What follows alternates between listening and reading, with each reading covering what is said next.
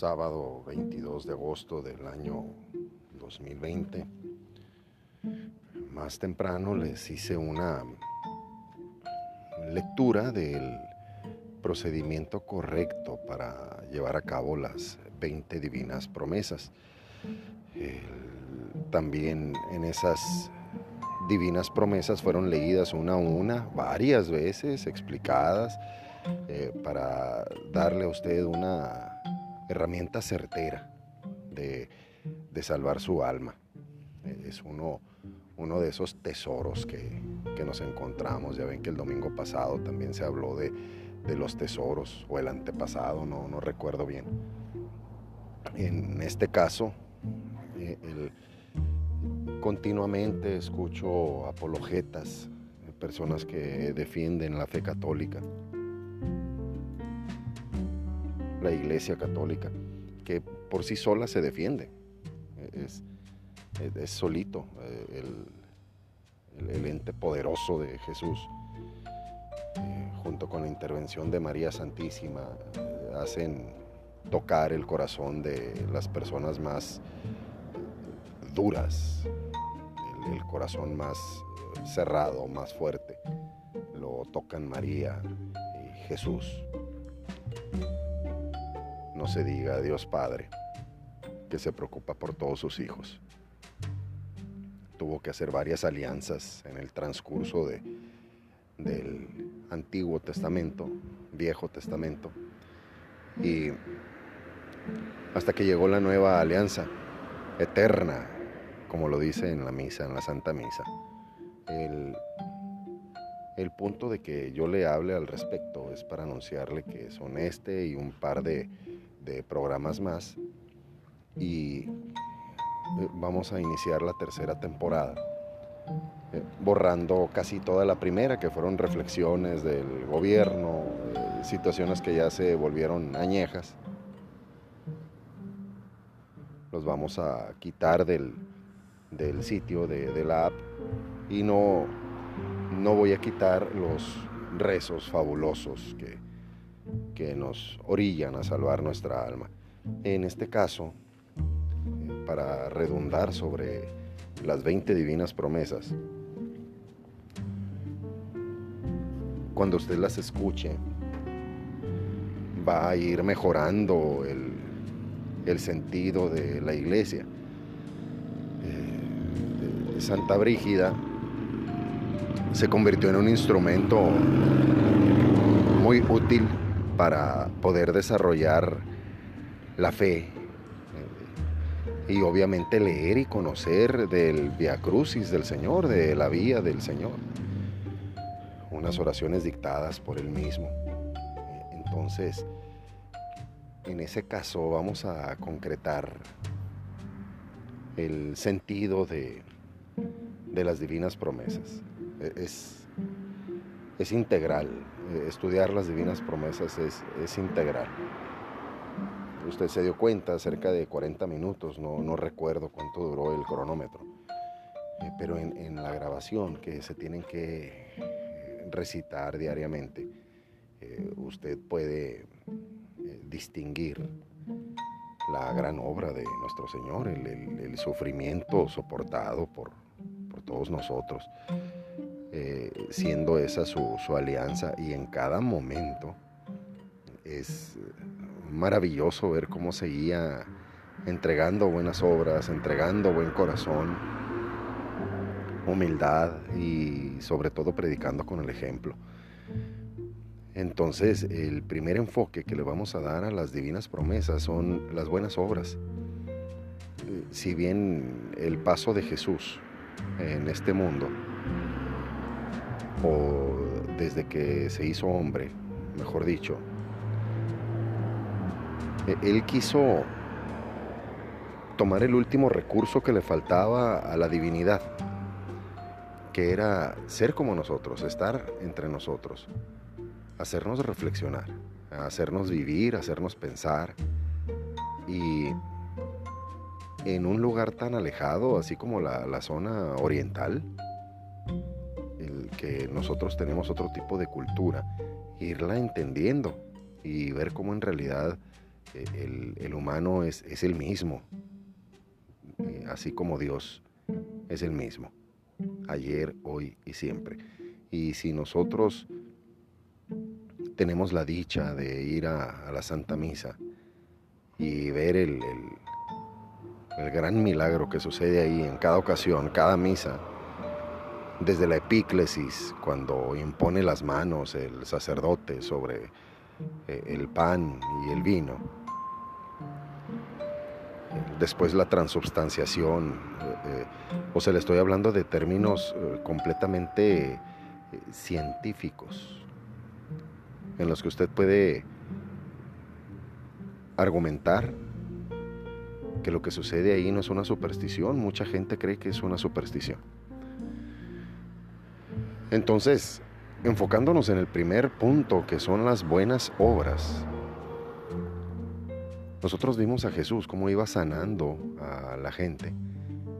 Y en segundo lugar, cómo iba dejándonos el ejemplo de lo que hay que hacer, de lo que hay que seguir.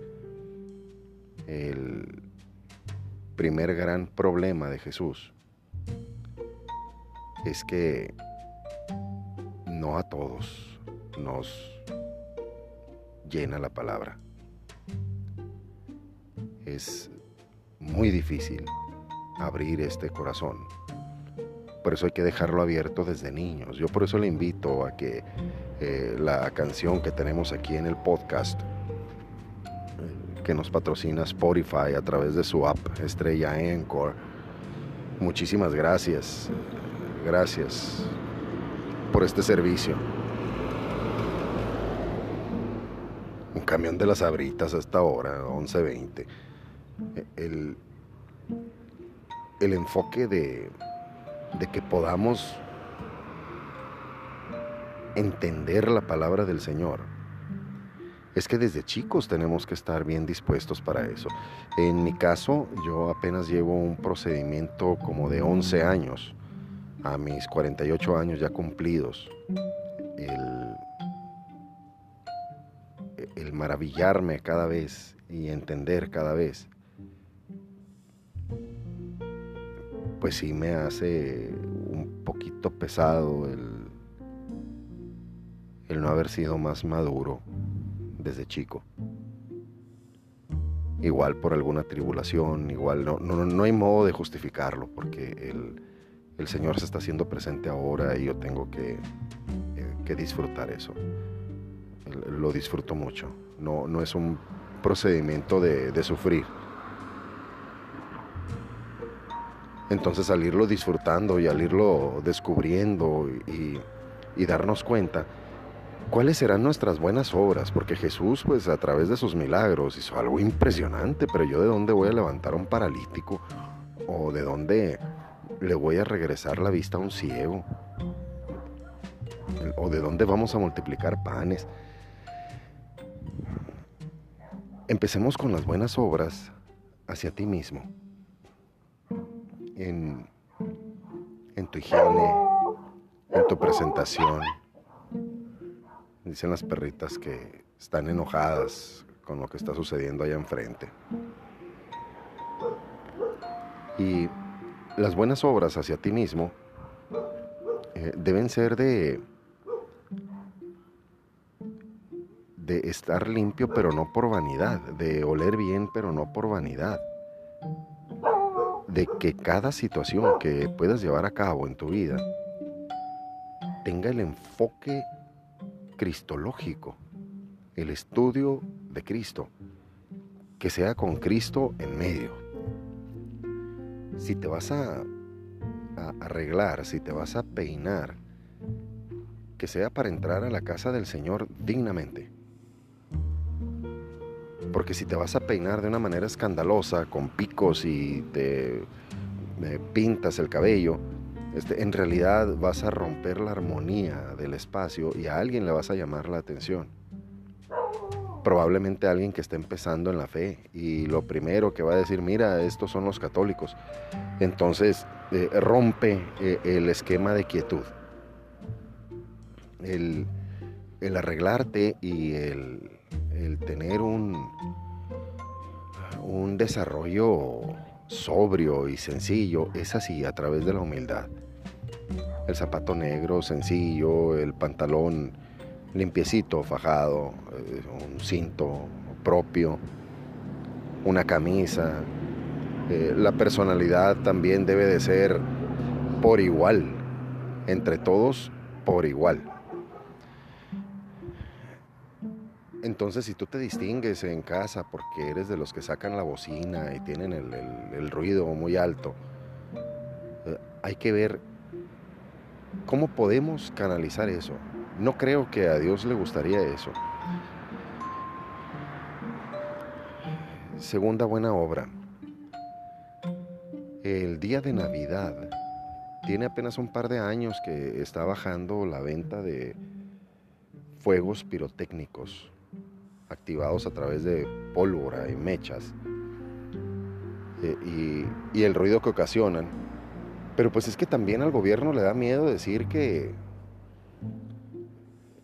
que necesitamos darle un respeto a Dios y, yo digo, le da miedo porque es más que lógico, muy obvio, quién está ahí adentro. identificas, pero con un chasquido que ahí adentro está el enemigo hasta arriba. y a veces se disfraza de piel de oveja. Por ejemplo, perdón, nuestro presidente Andrés Manuel López Obrador, eh, con su trajecito negro para su conferencia de prensa, eh, peinado de ladito, muy sobrio, eh, su, su, hablar no, no es escandaloso, pero ¿qué tal saliendo de ahí? Y antes de ahí, el que hasta lo dijo en el transcurso de la semana, yo no traigo un análisis para ustedes, yo digo lo que se me ocurre. Eso no es propio, en ningún modo es, es, propio. Por lo tanto, eso no es una buena obra ni para él ni para nosotros. Porque quienes le han estado poniendo atención, yo una, una solamente una de sus conferencias de prensa he visto por la mañana. No es alguien que me inspire confianza, el, señor presidente, que él me cae muy bien, pero no me inspira confianza y, esa ocasión fue porque se nos recomendó en el trabajo. Se nos dijo que teníamos que ver la conferencia de prensa donde salía el, el secretario de Educación y ver cuál era la, indicación.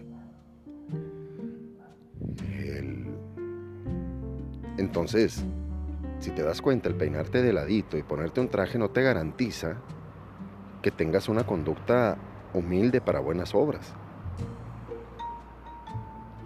Y yéndonos desde alguien tan, tan humilde como tú o como yo, hasta la figura de un presidente. El tercer tipo de buena obra es cuando lo diriges hacia otra persona. Eh, es el, el, entregar tu caridad. Que dices, bueno, me voy a empezar a preocupar por, por el ancianito que vive aquí enfrente de mi casa, por, eh, por lo deteriorado que está el, el, edificio y se puede caer hacia la calle. Eh, esas son buenas obras. Pero en cada una de las tres que te acabo de explicar, tanto en la una como en la dos y en esta última que te acabo de decir, tiene que estar en tu mente que le agrade a Dios. Entonces tú dices, yo esto se lo ofrezco a Dios, yo se lo doy a Dios, hago esta buena obra para Dios. Y entonces estamos listos para poder recitar las 20 divinas promesas. Cuando en tu mente está Dios, es entonces que estás listo. Vamos a suponer una, una relación. Eh, un par de personas se conocen, hombre-mujer, pero el, hombre se llena de lujuria y, está con la mujer porque tiene un lindo cuerpo, porque tiene una linda carita, porque es una mujer exitosa, porque le da un reflejo. en todo lo que te acabo de decir no está Dios al centro. ¿Cuándo va a estar Dios en el centro? Vamos a deteriorar esa relación. A la mujer se le acabó el bonito cuerpo, eh, la mujer eh, dejó de ser espectacularmente bella para empezar a tener eh, los estragos naturales del tiempo y por enfermedad empezó a, a decaer en su brillantez en la mente. Entonces es ahí cuando decides quedarte en esa relación por amor a Dios. Y estás haciendo una buena obra que no es caridad, sino que es una buena obra que tú estás identificando a esa misma persona que tuvo aquellas características y tú le das gracias a Dios, le dices gracias Dios que me diste la oportunidad de conocer a esta persona como era, de, participar en su deterioro ahora que lo está viviendo y, y no nada más ser los mismos en la relación, mejorar esa relación. Punto número 5. Con la vara que midas serás medido. Si tú sientes que está siendo demasiado bueno porque en esa pareja ya se deterioró la, la contraparte a ti,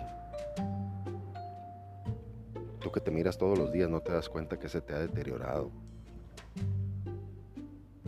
Y entonces a lo mejor no nada más puede haber caridad, puede haber lástima. Pero cuando tú invitas a Dios a tu vida, cuando tienes a Dios en tu vida, Jesús en tu vida, María en tu vida, existe esa comunicación, esa entrega, esa falta de vanidad, ese exceso de humildad que lo único que hace es entregar tu alma al cielo. Y entonces estás listo para la misa y estás listo para las 20 divinas promesas. Eso se llama madurez. La madurez normal y natural. Ya conocimos las buenas obras. En el siguiente paso que Jesús, que Dios dio en este mundo, no fue un desafío, él traía una tarea del Padre. Y todo el mundo lo señalaba. Entonces, tú debes estar convencido de que así como lo señalan a él, así te van a señalar a ti y así se van a burlar de ti. Y Jesús no quiere que tú sufras. Al contrario, les dio la elección la multiplicación de los panes. Les dijo, si quieren, váyanse ustedes también. Que fue cuando dijo, Señor, eh, eh, dijo Pedro, eh, Señor, ¿a quién iremos? Solo tú tienes palabras de vida eterna. ¿Eso qué significa? Seguirte cultivando. Eso es una buena obra para ti, para poder llegar al cielo. Ese es el efecto de las de las 20 divinas promesas, de, analizar el Via Crucis en, en un espacio tan pequeño al día, como de eso así, como de 40 minutos. Y va a ir dando entendimiento, te va a ir dando discernimiento. Pero sobre todo eh, nos dio la tarea compartirlo, o sea, compártelo. Y a veces ahí es donde está lo difícil porque luego uno llega a casa y, te dicen, bueno, pues que no vienes de misa. No que tan bueno, pues a qué vas a la iglesia. Y empiezan a quererlo contradecir a uno. Tú no te dejes. Tú sigue aprovechando la hermosa oportunidad de cada uno de todos los días para poder entrar al cielo. el que tú puedas desarrollar el Espíritu Santo en tu vida es de todos los días. Y si en alguna mañana se te olvida, Jesús va a entender que tuviste una situación, que tuviste un problemita y que para eso está Él. Para eso Él todo lo puede. Como bien decía San Agustín de Hipona, cuando Dios te hizo, no necesitó de ti, pero para salvarte, sí necesita de ti. Entonces en este caso necesita de nosotros. Empezamos hablando de los apologetas. Yo sé que eso puede ocasionar alguna eh, duda, puede generar un, un... ¿De qué me está hablando? Hace unas semanas estuvimos platicando sobre los niveles de la oración. Cuando una persona es una apologeta, estamos hablando de una persona que defiende la fe a raíz de la misma palabra de Dios, de ese dictado divino de cada uno de, las cartas, de los evangelios, de, todo lo que engloba los salmos, los diferentes libros, todo lo que engloba la Biblia, porque la Biblia necesita aprobación. Y esa aprobación es un estudio uh, muy profundo. Entonces, el que defiende lo que dice la palabra, usted se puede estar preguntando en este momento, pero ¿cómo va a defender la palabra? Pues ¿qué hace? Bueno, ok, ahí te va una, eh, la clásica. Eh, nos acusan los hermanos separados de que nosotros adoramos a la Virgen María. ¿Por qué tienen ellos ese concepto?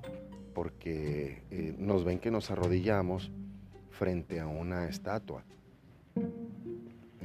entonces, el apologeta pide la intervención del Espíritu Santo en su discernimiento, en su estudio y continuamente tiene que estarlo escuchando, tiene que estarlo valorando para poder crecer en la fe.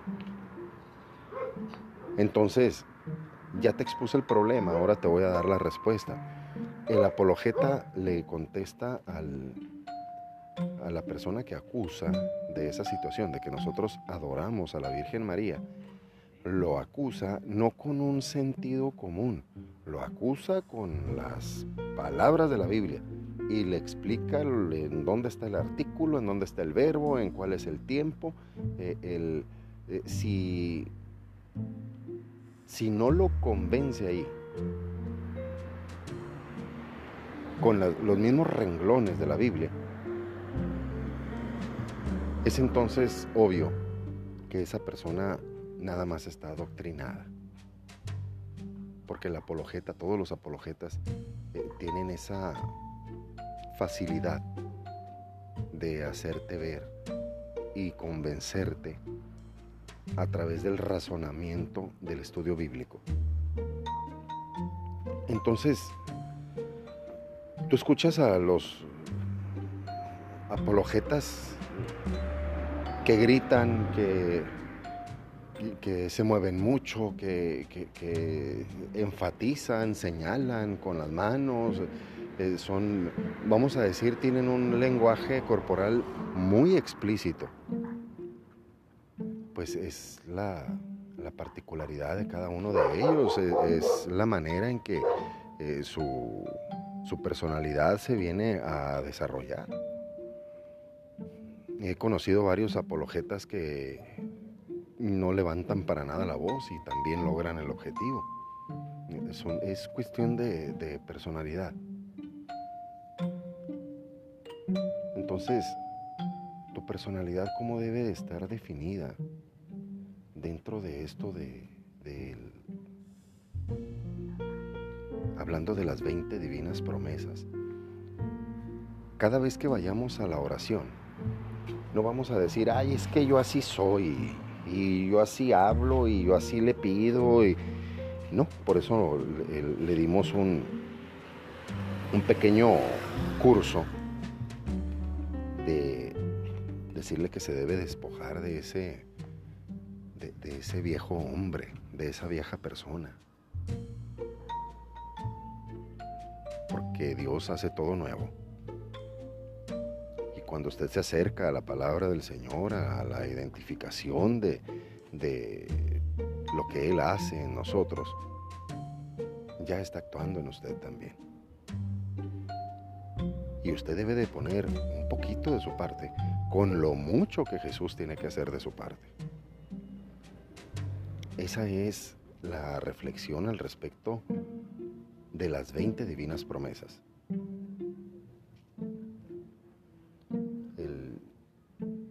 El hecho de que Dios lo haya dictado, Dios también dictó muchas otras cosas, los vamos a ir conociendo en, el, en este transcurso, que le reitero, para el día de mañana le tengo una, una información que ya le había prometido. Y más o menos día miércoles, día jueves, ya que baje un poquito el, el, trabajo de, de, nuestra escuela, que está muy pesado ahorita, al bajar le vamos a dar otro regalito, otra joyita de la misericordia del Señor, la divina misericordia, que también tiene su historia, también le vamos a dar el, el fundamento. Y esperando que, que, podamos compartir esto, no, no le pido que, que se compartan eh, mis audios, yo lo único que quiero es que se riegue la palabra del Señor por todos lados. Y cuando no lo quieran escuchar a usted, ya lo ha dicho Jesús también en, sus evangelios, en sus parábolas, en, en la misma Biblia está. El que tenga oídos, que oiga. Recuerde que para la fe es importantísimo escuchar esa lección que nos da el Espíritu Santo, que nos da el poder de la sabiduría. Así que hay que saber escuchar. Le reitero, cuando vaya usted al Santísimo en la oración, espero que ya lo esté tomando. Y no nada más tiene que ser católico para ir al Santísimo. Ahí no le piden credencial y no, no están vigilando nada. Usted vaya y adórelo. El silencio también es adoración. Contémplelo. Dígale, aquí estoy. ¿Qué me quieres decir? Así como ahorita, lo que les quiero decir, como al inicio del programa no, no saludé, pero sí saludo en este momento.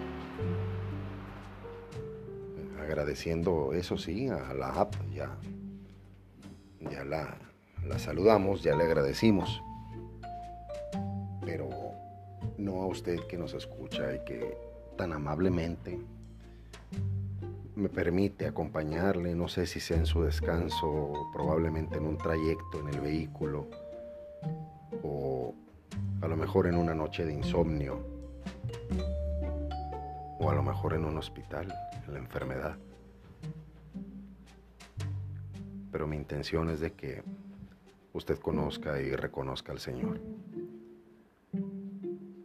Y con el Señor vienen tantas bendiciones. Una de ellas es María, su mamá.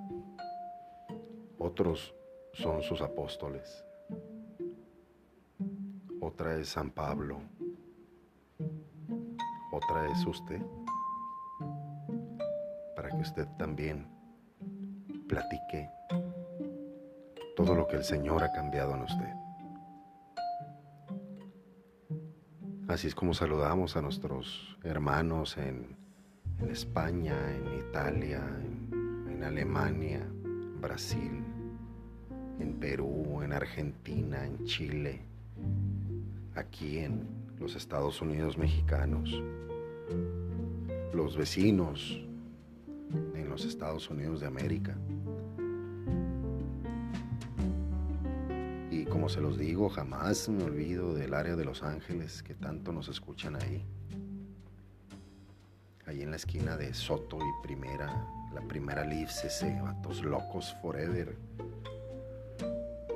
Pero primero Dios y siempre Virgen María. También aquí en México, un amplio auditorio. Y sin más, yo le agradezco infinito me permita acompañarle, me permita estar un ratito con usted, a lo mejor en, su trabajo, a lo mejor entre, entre marros y tornillos, este, ahí, ahí nos escuchamos.